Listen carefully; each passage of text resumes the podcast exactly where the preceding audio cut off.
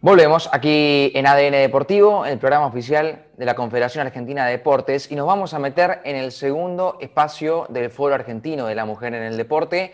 De esta semana ya tuvimos el, primero, hoy nos toca el segundo en este día jueves, con una invitada especial y como siempre, como protagonista, nuestra compañera Eli Acosta. Eli, ¿cómo te va? Buenas tardes. Muy buenas tardes, Nacho, Santi, un placer estar en el segundo espacio. Muy bien, chicos, muy bien, muy bien, gracias. Bueno, un placer saludarlos y hacer el segundo espacio de la semana eh, de lo que es FAMUD y en esta sección que damos a conocer como liderazgo eh, y mujeres, ¿no? Dentro del deporte eh, que llevan adelante lo que es el, el, trabajo de justamente de liderazgo. En esta ocasión nos vamos a meter en lo que es el mundo del tenis de mesa adaptado o paralímpico, ¿sí? Nos vamos, vamos a tener una entrevista muy rica con esta mujer que además es jugadora, así que no solamente eh, vamos a hablar en su rol como entrenadora eh, y como una referente dentro de la federación que colabora y está en todo el desarrollo de lo que es la, visibilización y el desarrollo justamente del, deporte, eh, sino que también es una jugadora destacada dentro del circuito de tenis de mesa, así que también eh, lo siente y vive con pasión. Eh, es profesora de educación física además, y como siempre ella remarca, le encanta enseñar, así que hoy también nos vamos a dedicar a aprender y meternos de lleno en el mundo eh, de este hermoso deporte. Así que le damos la bienvenida a Cecilia Varela. ¿Cómo estás, Cecilia? Hola chicos, ¿cómo están? Gracias por la invitación. Por favor, un, enorme placer tenerte, tenerte acá. Bueno, ya hemos eh, querido ya estar, digamos, trayendo este, este deporte a la mesa, así que qué mejor que, hacerlo con vos, eh, que trabajás bastante en el desarrollo de este deporte. Y yo me quiero meter, Cecilia, en lo que es em, a ver, si bien esto es un deporte inclusivo, ¿no? Eh, y en lo que tiene que ver que así como hay modelos hegemónicos eh, de belleza, los hay también dentro del deporte. Y las palabras generan, ¿no? Como esta construcción de una realidad. Y si bien lo que no se nombra no se existe, yo quiero primero adaptarme al nombre, ¿no? Ya que estamos hablando de un deporte adaptado. A mí muchas veces por ahí la palabra adaptado, ¿no? dependiendo de qué se trate, hace como ese ruidito, ¿no? ¿Vos pensás que eh, esto, de, además de lo que no se nombra, no se existe, si el deporte no, no lo tuviéramos que adaptar o ponerle un nombre, ¿se lo correría? ¿No se lo reconocería? ¿Sería casi imposible hacer visible un deporte así? Bueno, esto justamente es una, discusión que a veces tenemos, o un pensamiento, una reflexión, ¿no? Con las jugadoras en especial, ¿no? Obviamente y con los jugadores también, esto del tenis de mesa adaptado. ¿Por qué adaptado? ¿Por qué tiene que ser esa palabra que nos divida? Porque no nos incluye, digamos, nos divide del tenis de mesa convencional, que también tiene ese nombre. Tendría que ser tenis de mesa y todos jugamos ese mismo deporte.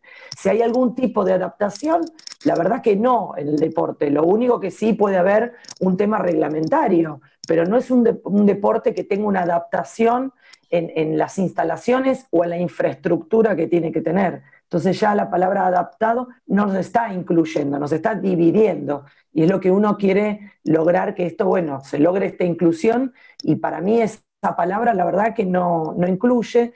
Y bueno, por eso muchas veces uno usa lo que es paralímpico, ¿no? Y no lo que es la palabra adaptado, ¿no? Tratamos de... Pero bueno, en este momento la federación se llama tenis de mesa adaptada, ¿no? Federación Argentina de Tenis de Mesa Adaptado, y en el mundo se conoce como tenis de mesa adaptado para table tennis. Entonces, hasta ahí vamos bien, pero cuando ya le ponemos la palabra adaptado, queda como una división. Sí, sí, sí, sí. Bueno, el, el no detenerse, ¿no? O el jugar con pasión a pesar de las dificultades físicas. O eso demuestra un poco, ¿no, Cecilia, la habilidad fascinante que tiene el ser humano de poder adaptarse, ¿no? En la capacidad de aprender, digo, de resolver problemas. Y el tenis de mesa trabaja en todo eso, en mejorar la velocidad, la coordinación de los movimientos, los reflejos, lo que tiene que ver con la agilidad, la concentración, mejora la memoria realmente es un deporte que, rehabilita y, promueve ¿no? múltiples beneficios. ¿Crees que por esto es el deporte más practicado a nivel mundial dentro de lo que es el, el deporte paralímpico, eh, ya que vamos a sacar un poco de lo que es el deporte adaptado? Eh, mira, sí, es verdad, es uno de los deportes, es, es el deporte más practicado por personas con discapacidad. Tenemos que tener en cuenta que, bueno, Asia, por la cantidad de población que tiene, obviamente, y las guerras que ha sufrido, desde la Segunda Guerra Mundial hasta otro tipo de guerras, como la guerra de Bosnia y toda esa zona europea, tiene muchas personas que están amputadas, muchas personas con accidentes que han tenido por bombas, por pisar minas. Entonces hay mucha gente que está amputada o que tuvo una discapacidad de esa forma, o también, eh, por ejemplo, en Rusia, muchas personas que, bueno, eh, con sustancias tóxicas han tenido malas formaciones o con alguna comida, algún alimento. Entonces, en Europa y en Asia, la verdad que la cantidad de jugadores es muy amplia, además de, bueno, el desarrollo que ellos le dan y la, digamos, lo profundo que ellos trabajan en lo que es todo el deporte y las infraestructuras que tienen, obviamente que en eso generan que tener una mayor cantidad de jugadores que puede ser América, por ejemplo, que venimos bastante abajo por esto también del tema de la discapacidad, ¿no? de la conciencia, de las adaptabilidades que tiene que tener una ciudad, un gimnasio, un baño. Ellos tienen mucha conciencia de esto y ya tienen hace años todo adaptado y tienen las calles, tienen los baños, tienen los gimnasios, tienen sus shopping, sus galerías. Nosotros en esto venimos muy atrás, ¿no? el continente más nuevo, entonces venimos bastante atrás con esto. Pero la verdad que es un deporte que se trabaja mucho, hay mucha cantidad porque además con discapacidades severas, por ejemplo como la cuadriplégica, que sería obviamente los cuatro miembros comprometidos, este es un deporte que se puede practicar. Te doy el ejemplo del básquet en silla de ruedas, un cuadripléjico no puede jugar porque las manos obviamente y los brazos no tienen que tener un sostén y el tronco que no lo pueden lograr. Entonces, justamente el tenis de mesa es uno de los deportes tan inclusivo en tantas discapacidades, aunque sean severas también. Bueno, eso me, quería meter también eh, un poco, ¿no? Em, queremos aprender, digamos, las diferencias entre los diferentes deportes eh, convencionales, sea el que sufre, no convencionales en este caso, ¿no? Sea el que sufre una discapacidad leve, el de síndrome de Down, el de talla baja, el que juega en silla de rueda, cómo se adaptan las reglas, ¿no? A lo que es eh, un deporte no convencional para los deportistas que juegan en silla de ruedas o los que juegan parados. Yo siempre me tengo esta duda de qué pasa, ¿no? Cuando, por ejemplo, una eh, inmovilidad está en la mano, ¿no? Y una de las reglas justamente del tenis de mesa es jugar con la mano completamente abierta. ¿Cómo se adaptan esas reglas al deportista que tiene una, una parálisis este, leve o, ya sea más grave eh, en la mano? ¿Se adapta a poder jugar, digamos, con la mano no hábil? Eh, ¿cómo, son las reglas en ese, en ese sentido? Bueno, por ejemplo, una persona con cuadriplegia el tema es que no tiene prensión en las manos, en ninguna de las dos. Por lo tanto, la persona cuadriplégica tiene que jugar con la mano vendada a la paleta. Entonces se la venda, o ellos mismos se vendan también, y juegan con la mano vendada. Después de los que ya no tienen cuadriplejía, que no tienen este tipo de problema, ya pueden jugar eh, tranquilamente y normalmente como cualquier persona con la mano porque tienen prensión. Y muchas veces cuando tienen una, problemática en un brazo, de una parálisis que, bueno, obviamente eh, corresponde a todo un hemisferio, obviamente hay jugadores que han empezado a jugar con, obviamente, la mano que no es hábil. Y como empezaron a jugar con esa mano, ya directamente ya están acostumbrados, aunque quién sabe ellos escriben con la derecha, pero al no tener, tener mucha limitación en su movimiento, juegan con la otra mano. O sea que esas opciones están. Están, ah, bien, excelente. Sí, sí, esa, esa, esa, era, esa era mi duda. Em, ¿Y qué falta o dónde encontrás las, las, falencias, Cecilia, en, en este deporte? Em, en, que aún no se amplía, ¿no? Porque excepto Córdoba, Mendoza, Río Negro y Buenos Aires, las, provincias más grandes, ¿no? Eh, después faltan jugadores, digamos, a nivel federal. Este, y vos dentro de, la federación también trabajás en ese desarrollo. Bueno, ¿qué, sentís que falta para que sea un, deporte más visibilizado y que puedan haber más eh, jugadores a, nivel federal, que además implica más competencia, ¿no? Porque si vos tenés más jugadores, tenés un nivel de competitividad más alto. Exacto. Eh, eso es lo que nos falta. Yo en este momento me estoy encargando de, la etapa de desarrollo. Este año, bueno, iba a ser justamente la prioridad, el desarrollo. Bueno, nos agarró en época de pandemia, así que el desarrollo por ahora lo estamos haciendo en capacitaciones vía Zoom. Desde el año pasado estábamos yendo a las provincias, como vos dijiste, Mendoza, por ejemplo, a capacitar a los profesores, porque ¿qué pasa? Estamos todos los entrenadores o profesores especializados en la capital, como siempre, ¿no? Centralizados y bueno, en las provincias falta esto. Y entonces muchas veces las secretarías de deporte y la parte de, direcciones de deportes adaptados no se están ocupando mucho de estos temas, son políticas también de, cada provincia, el tema de no están las adaptabilidades en los gimnasios y bueno, todo eso implica inversión, por lo tanto entonces si no se masifica mucho, son menos inversiones que tienen que hacer en, infraestructura. Entonces muchas veces eh, ahí tenemos bastante pared con eso.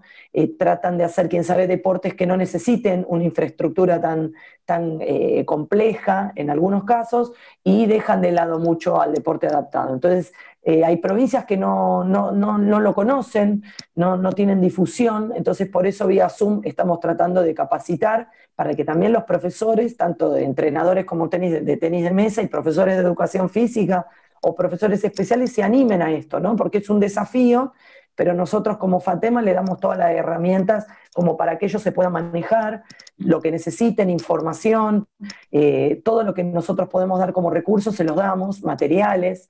Entonces, nosotros estamos haciendo el trabajo de difusión, ahora nos queda que, bueno, cada provincia se comprometa en difundirlo y capacitar a sus profesores para que esto sea un trabajo más interno de cada provincia.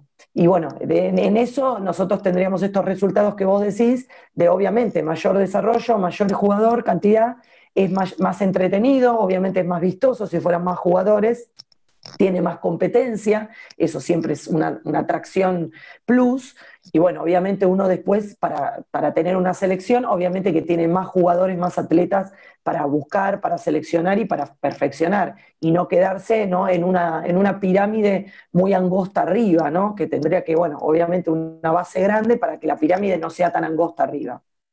Tal cual, tal cual. Y, la inclusión en este deporte, Cecilia, también eh, pasa por los jugadores convencionales y no convencionales, o sea, pueden anotarse en, un torneo que no sea adaptado, digamos, eh, y pueden jugarlo igual, o sea, como un deporte mixto, digamos. Exactamente, por el tema esto de la competencia que estamos diciendo que es tan limitado y son siempre los mismos jugadores en tenis de mesa adaptado y hay muy pocos nuevos, nosotros incentivamos la competencia con los torneos convencionales para que puedan tener obviamente mayor estímulo, mayor competencia.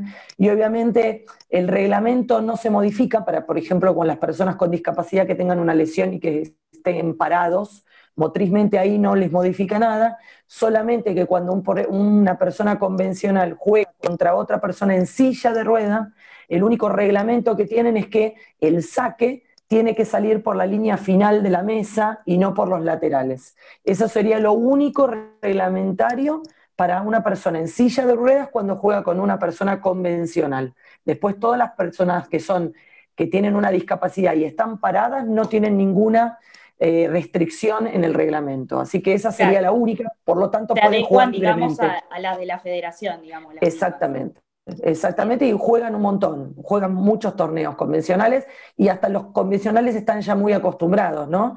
De verlos y, competir contra ellos, que al principio obviamente es todo un, tabú, tener una persona en silla de ruedas que llama más la atención del otro lado, obviamente te implica como, bueno, eh, le juego al mismo nivel le juego esta cosa que nos pasa, ¿no? Le juego de menor nivel, si le tiro corta, quién sabe, le complico todo el juego, no está bueno, no es un tema de conciencia también.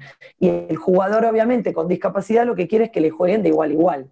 Pero bueno, eso con el tema y el tiempo, esto cada vez se fue acostumbrando más, entonces ya los jugadores pararon, no tienen este pensamiento tan protector como diciendo, bueno, le juego de otra forma como para que no se sienta herido, ¿no? Claro, exacto. Sí, lo mismo debe pasar, ¿no? En, los jugadores, digo, eh, por eso clasificábamos, igual ustedes tienen por clases, digamos, de la clase 1 a la clase 5, de la clase 5 a la clase 11, y en los deportes de, digamos, los que tienen síndrome de Down, ¿no? Eh, que ahí las, las discapacidades, digamos, son de diferentes niveles. Eh, ¿Cómo se hace, cómo se maneja este tema de, que la competencia no sea desleal, digamos? ¿Cómo, cómo se trabaja eso? Bueno, la clase 11 es la clase de los atletas intelectuales, se les dice, ¿no? Fatema obviamente tiene chicos y personas con retrasos madurativos, chicos con, o personas con epilepsia, y también participan los chicos con síndrome de Down, ¿no? Las personas con síndrome de Down. Lo que tienen también las personas con síndrome de Down, que tienen sus olimpiadas también aparte, tienen sus torneos aparte. Entonces ellos tienen la posibilidad de tener dos torneos en paralelo, ¿no? Todo lo que mm. es la organización de todos los jugadores y atletas con síndrome de Down, que tienen todos deportes como el tenis de mesa, es uno, pero tienen un montón y tienen sus competencias, tanto internas como internacionales, y además, bueno, a través de Fatema, por ejemplo, pueden jugar y competir los atletas con síndrome de Down con los chicos intelectuales, pero están nucleados todos en la misma en la misma categoría, en la misma clase que es la 11. No están divididos porque sería operativamente sería muy limitado, porque si nosotros tendríamos que dividir por grado de intelectualidad, la verdad que quién sabe, hay un chico que tiene autismo severo, otro tiene epilepsia, eh, dos chicos tienen síndrome de Down y la competencia, la verdad, no sería muy, muy atractiva. Por lo tanto, están nucleados todos juntos para que puedan jugar y los chicos de síndrome de Down además tienen obviamente sus, sus competencias aparte, o sea que ellos tienen una posibilidad más para competir, ¿no? Claro, claro, claro. Hoy, Cecilia, hay eh, tres atletas, ¿no? Eh, paralímpicos, que están para los Juegos Olímpicos y tres posibles para los Paralímpicos. Exacto, ya tenemos tres eh, con obviamente su, su, pasaje para Tokio 20, bueno, era 2020, ahora será 2021, Dios quiera. Tenemos a Constanza Garrone, que es clase 2, eh, tenemos a Gabriel Copo, la clase 3, y Mauro de Pergo, la clase 5. Y después tenemos, bueno, para el preolímpico tenemos tres candidatos, obviamente, que, si salen primeros en su categoría, tienen el pasaje, obviamente, la plaza lista para Tokio también. Sí, sí, sí, ya en la Copa Tango, ¿no? Tuvieron este, participación ya, ¿no? Por primera vez los atletas argentinos. Sí, sí digamos que es un, deporte bastante, bastante en auge y que en la Argentina, ¿no? A, nivel de, sé que en América Latina, digamos, donde está más este, instalado es en Brasil, pero creo que Argentina va teniendo un, crecimiento importante también, y por todo esto que remarcamos, ¿no? Eh, esa es la parte, Cecilia, de, la entrevista donde abro debate para que cualquiera de mis dos compañeros eh, te haga la consulta antes del cierre, ¿sí? Perfecto. Cecilia, ¿cómo estás? Buenas tardes. Hola, ¿cómo andas? Eh, te quería consultar justamente por la virtualidad, a la pasada lo nombraste y, dijeron que estaban haciendo capacitaciones y te quería preguntar si, han podido entrenarse, si han podido adaptarse al contexto a través de la virtualidad? Bueno, sí, con los jugadores, eh, los atletas que tenemos en la selección y los que están, bueno, obviamente estamos haciendo desde marzo, que empezamos a fin de marzo, nos organizamos para hacer todo trabajo vía Zoom. Por ejemplo, preparación física hacemos vía Zoom todos los días, eh, todos absolutamente. La técnica también la hemos trabajado vía Zoom a través de trabajo de sombras, sería de los movimientos.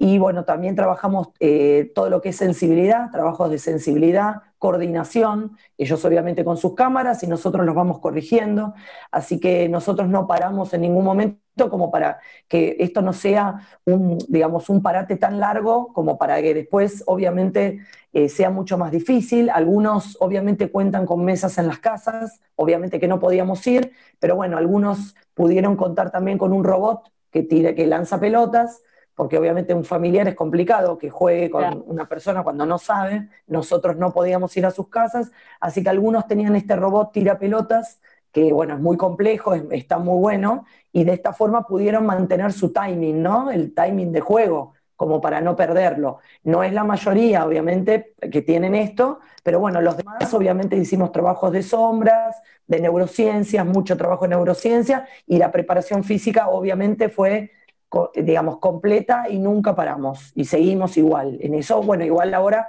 ya hay jugadores, atletas que están entrenando en el CENAR, así que tenemos problemas con las personas con cuadriplegia, porque obviamente es un tratamiento más complejo, o sea que las personas con cuadriplegia no están viniendo, pero sí las personas, los atletas que no tienen este tipo de discapacidad, sí ya están entrenando en el CENAR habitualmente con un protocolo obviamente de seguridad, ¿no? Cecilia, eh, yo te quiero preguntar por otra reflexión acerca de los Juegos Olímpicos. Me imagino las ansias, el entusiasmo y la gana que tendrán eh, tanto vos y, los chicos, ¿no? Sí, la verdad que eh, para los chicos esto también fue como un golpe bastante grande, ¿no? Porque lograr una plaza en un Juego Olímpico no es fácil. Y bueno, logramos tres, que la verdad eso en Lima se logró tener ya tres, tres atletas, la verdad que a nosotros eso nos sorprendió y nos alegró muchísimo. Para un jugador que te frenen en plena por este tema de la pandemia, la verdad que es complejo. Su ilusión obviamente y la de nosotros también es, hacer este trabajo duro que estamos haciendo ahora para que bueno, el año que viene se puedan hacer, que todavía bueno, no está, eh, digamos, eh, establecido pero bueno, suponemos que sí, estos atletas se están preparando para eso y los que todavía no, también, y bueno, tienen toda la fuerza y todas las ganas para, para poner todo y bueno, llegar lo mejor posible, como a todo atleta, ¿no? Que tiene esa posibilidad. Cecilia, imagino que al 2020 si le podemos pedir algo es que se vaya. Eh, al 2021, ¿qué le pedimos? Y al 2021 le pedimos que tengamos posibilidad de antes de los Juegos, si se hacen, tener torneos internacionales para que puedan competir, ya que bueno, Europa y Asia ya están jugando y están entrenando. Nosotros en esto venimos un poco desfasados, esto preocupa también a los atletas, ¿no? Estar en, un nivel como más abajo en todo esto. Así que pedimos, bueno, ojalá posibilidad de poder viajar con los jugadores para que tengan competencias metidas adentro como para ir más preparados, que se pueda ir al preolímpico y bueno, y después todas las expectativas están puestas en, Tokio, obviamente, ¿no? Que el 21 sea el año que nos dé algún resultado, ¿no? Por lo menos un diploma olímpico estaría excelente para nosotros, para el nivel que tenemos y, que estamos cada vez alcanzando más. La verdad que Cecilia da gusto escucharte, eh, se nota esa, esa capacidad de enseñar y de transmitir que tenés. Eh, la verdad que fue un enorme placer tenerte. Sabemos también del, trabajo eh, que hacen en las escuelas, de cómo llevan también y cómo adaptan este deporte a las escuelas, así que creo que eso es un trabajo fundamental también. Yo creo que cuando hablamos de, de inclusión, no, no hacemos solamente referencia a, a cualquier disciplina, ¿no? En la que una persona con discapacidad puede practicar y disfrutarlo de, forma recreativa, ¿no? Con otras personas, tengan o no algún, este, algún grado de discapacidad, ¿no? Eh, creo que permite su inclusión social en nuestra sociedad eh, y creo que esto a través de la práctica deportiva es sumamente importante. Nosotros traemos a la mesa siempre por ahí invitados que refieren al deporte desde el desarrollo personal, ¿no? Y desde el desarrollo colectivo y desde la obtención de valores, ¿no? Y creo que el tenis de mesa en esto también cumple una función primordial, así que la verdad que nos encantó tenerte y la verdad que traer eh, estos tipos de, debates y desarrollar el deporte, ¿no? Desde el lado de justamente de este desarrollo que remarco y como la obtención de valores es sumamente importante, así que Cecilia, eh, te agradecemos infinitamente eh, que hayas estado acá en Espacio Famoso. Muchas gracias chicos y gracias por difundir y, lograr masificar el deporte ¿no? en todo el país y bueno, en todo lo que sea América Latina. Ojalá que esto crezca más y les agradezco de verdad a través de Fatema. Muchas gracias. Gracias a vos. Chao Cecilia, gracias. Gracias, gracias chicos. Hasta luego. Hasta luego. Bien, Eli, excelente columna una vez más. Seguramente ya el martes próximo nos, nos volvamos a encontrar. Eh, sí. Me olvidé, perdón, me olvidé de Achita, no me salía en pantalla. Achita no es que no lo tuve en cuenta, perdóneme. ¿eh? No pasa nada, no pasa nada, no hay ningún inconveniente. No hay dos sin tres, dicen, así que de última está contado ahí. Exactamente, no pasa nada. Exactamente. Eh, Eli, un abrazo hasta el martes. Un abrazo, chicos, nos vemos la semana que viene. Chao, Eli. Bien, Eli Acosta pasaba por los micrófonos eh, de ADN Deportivo con Cecilia Varela. Eh, dejándonos un espacio para reflexionar, para repensar, para escuchar y para aprender también. Eh, hacemos una pausa cortita y a la vuelta se nos viene Lucas Leniani, aquí con Derribando Obstáculos en Radio Argentina.